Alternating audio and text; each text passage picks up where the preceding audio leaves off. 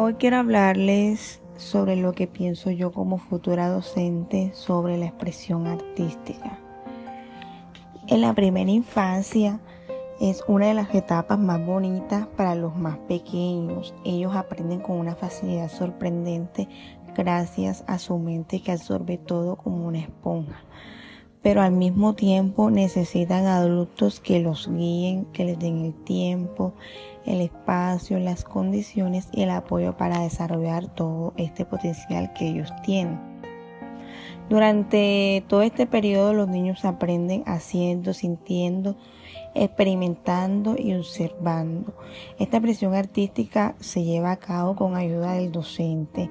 El niño recibirá instrucciones tan simples como la de colorear una hoja, pegar papelitos en un dibujo, rasgar, recortar o hacer cualquier otra manualidad según las indicaciones específicas que el docente ha dado.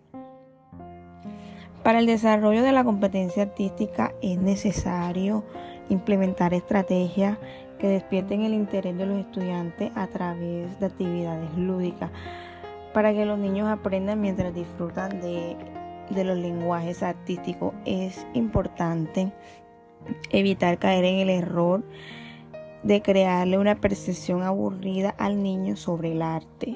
Ahora bien, se podría pensar que cultivar el arte en la infancia no significa crear o hacer artistas o bailarines.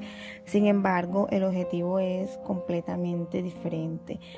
La idea es desarrollar estrategias que eduquen a personas con grandes habilidades sociales, algo que pueda aumentar la autoestima, la confianza y la creatividad de los más pequeños.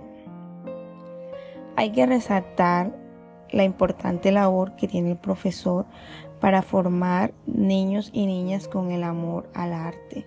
Esto implica que debe tener una actitud innovadora y positiva día tras día brindando a los estudiantes espacios para pensar, ser críticos y creativos.